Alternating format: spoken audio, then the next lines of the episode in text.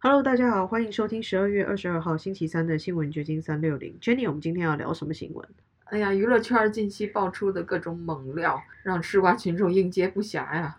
我们可能又要讲一条狗血的新闻了。我们讲的新闻越来越狗血了。我看到那个 Twitter 上有一个呃网民说的挺逗的，是关于什么呢？这个 Twitter 账号是 To be or not to be，他就说刚刚听到内部消息，微博增强了服务器的抗压能力，可以同时支持八个明星并发出轨。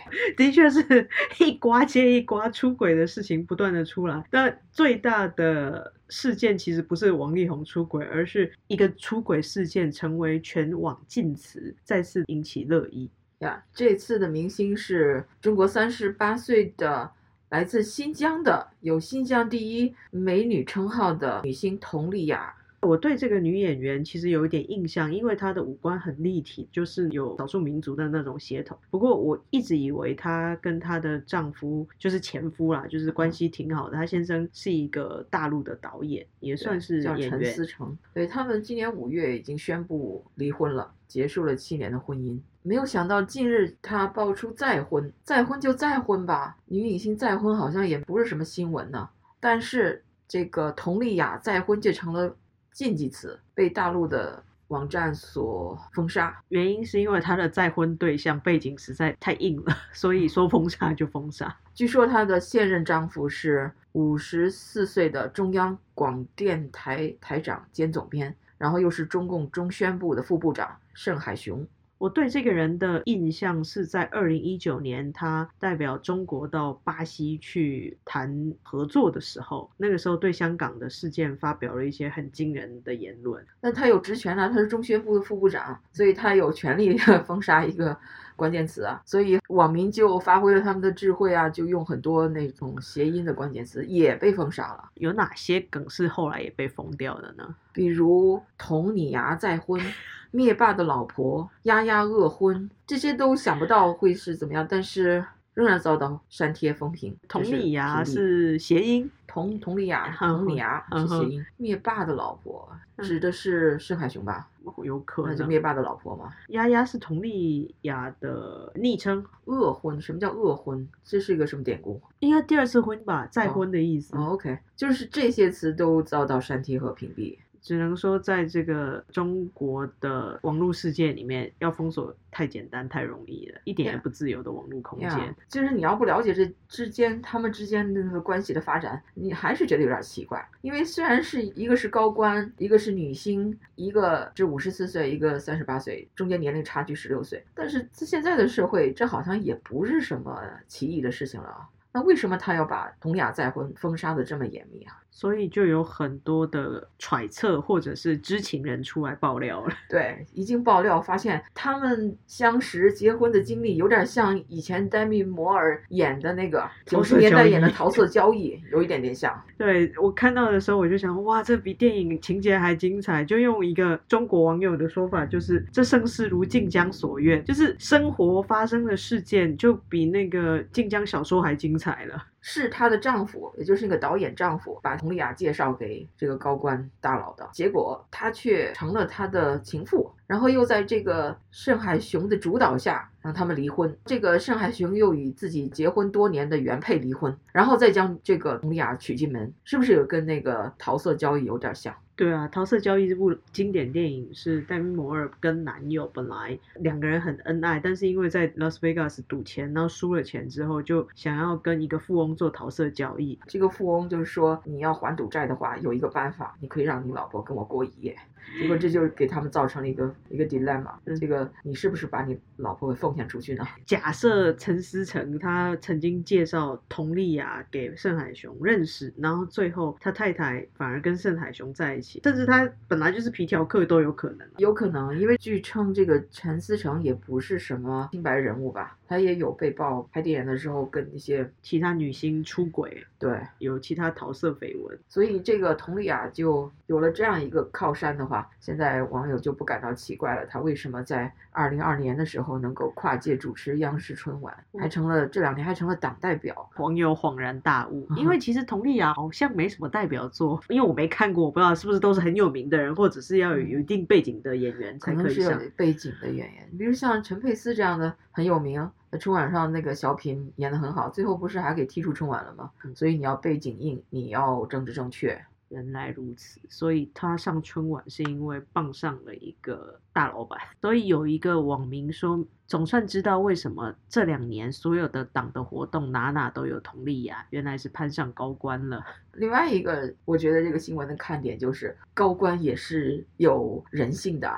人家也是会妒忌的，人家也是会难堪的。怎么说？呀、我倒没有感觉 感受到这件事情。要不然佟丽娅再婚为什么会成为禁忌词呢？那就是让让高官不舒服了。为什么会不舒服？此地无银三百两啊！你越掩盖，人家反而挖出了这些料。你要不禁他，可能大家还没觉得什么。你的意思说盛海雄他不舒服，原因是怕他跟佟丽娅之间的这个桃色交易暴露出来？他实际上是假公济私，就是用他的公职来干涉这个互联网。对，利用他的资源，首先捧了一下这个现任太太，然后同时还封杀了这个互联网上面的新闻自由，应该是八卦的自由。这也不是什么新闻，但真的可以看出来这个官场的复杂，还有在中国的这个政治跟娱乐圈有那种杂的关系。对啊，现在已经倒了几个明星了，可不可以数一数？从年头开始。的话，我想应该有很多中国的 UP 主做了那种所谓年度盘点，就是近年来所有倒掉的大明星吧，比如说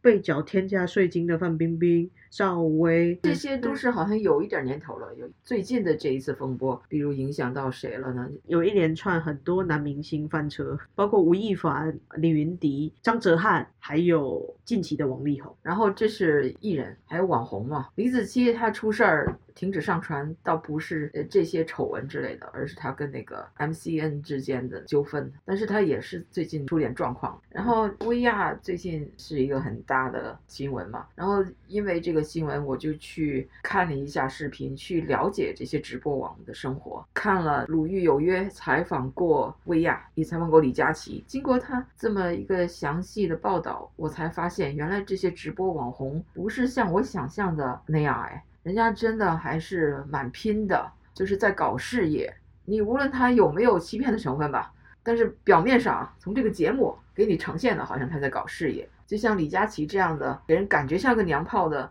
那实际上他也不是就那么娘炮。就是靠那张脸蛋儿而走红，他也是有很多想法，脑子转的也挺快，而且也有很多商业天赋在里面。而且本身他对那些产品也是亲力亲为的去测试，了解了所有的东西。他在推荐之前，他可能都真的使用过。对，而且他对那个那个商品和新闻媒体怎么推广，他有他的 instinct。就比如我看到那个影片里就介绍他和一个商家，这个商家要 promote。中国的蜜蜂可能是为了中国的蜂蜜产业吧，但是那个产品是一个日本的还是欧洲某个国家的那个蜂蜜做成的化妆品，可能，所以这之间就有一点落差。然后商家给他呈现了他们的 idea 以后，李佳琦立刻就看到这之间有点落差，你怎么把这个联系起来？要我看来是一个记者挺好的一个素质。哎呀，人家本来就是媒体人，没错，他就是个媒体人。就说他脑子挺快的，而且他真的全身心在做，他已经就是。到了这种地步，他在设想，如果这个网络没有他，没有这个李佳琦，会是什么样子？所以说，这已经对他来说不是一个工作了，而是一个工作和爱好的一个 combination。就是这种人工作可能就不会觉得累了，他可能就不会有什么九九六那种 complain 了。这就是他的事业，这就是他人生的存在价值。就他的生活跟事业是结合在一起的，基本上密不可分的。对，所以说，虽然他们基本上一起床。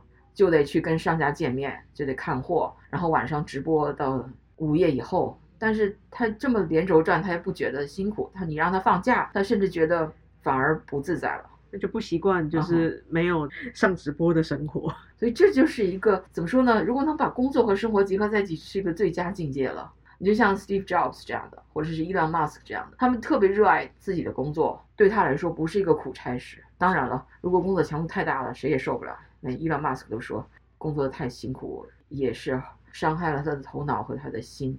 但是外人看起来他就像个工作狂一样，但他其实享受这样子的生活，对，有一种使命感，他就可能生下来就是该做这个。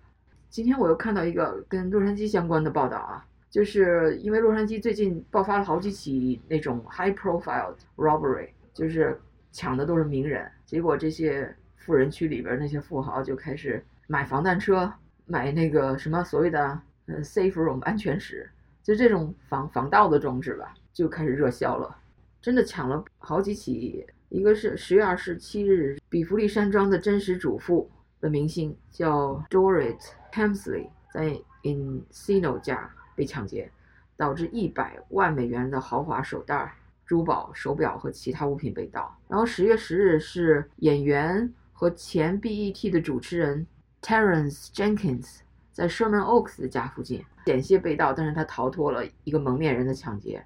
十二月一日就是那个八十一岁的慈善家杰奎琳·阿凡特，她是传奇音乐执行官克拉伦斯·阿凡特的妻子，Netflix 的共同创办人 Ted 萨兰多斯的岳母，在他们那个豪华庄园遭到入室盗窃，盗窃未遂，但是这个盗窃犯是个假释犯，把他给谋杀了。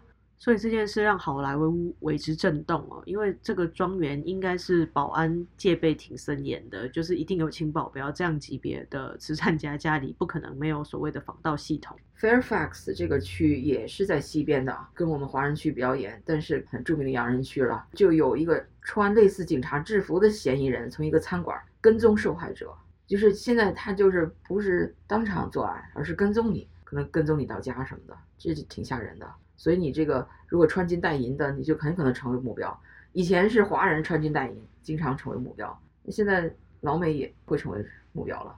是我其实一直都觉得美国人不太喜欢带现金，那华人因为习惯吧，或者是文化风俗，就会觉得身上要摆一些现金，很容易成为歹徒觊觎的对象。但现在很明显，他可能只要看你服装或者是打扮稍微入时一点，他就可能成为想要下手的目标了。对，所以现在这个世界不太平，那，大家还是低调一点吧。那今天我们就聊到这儿，好的，拜拜，拜拜。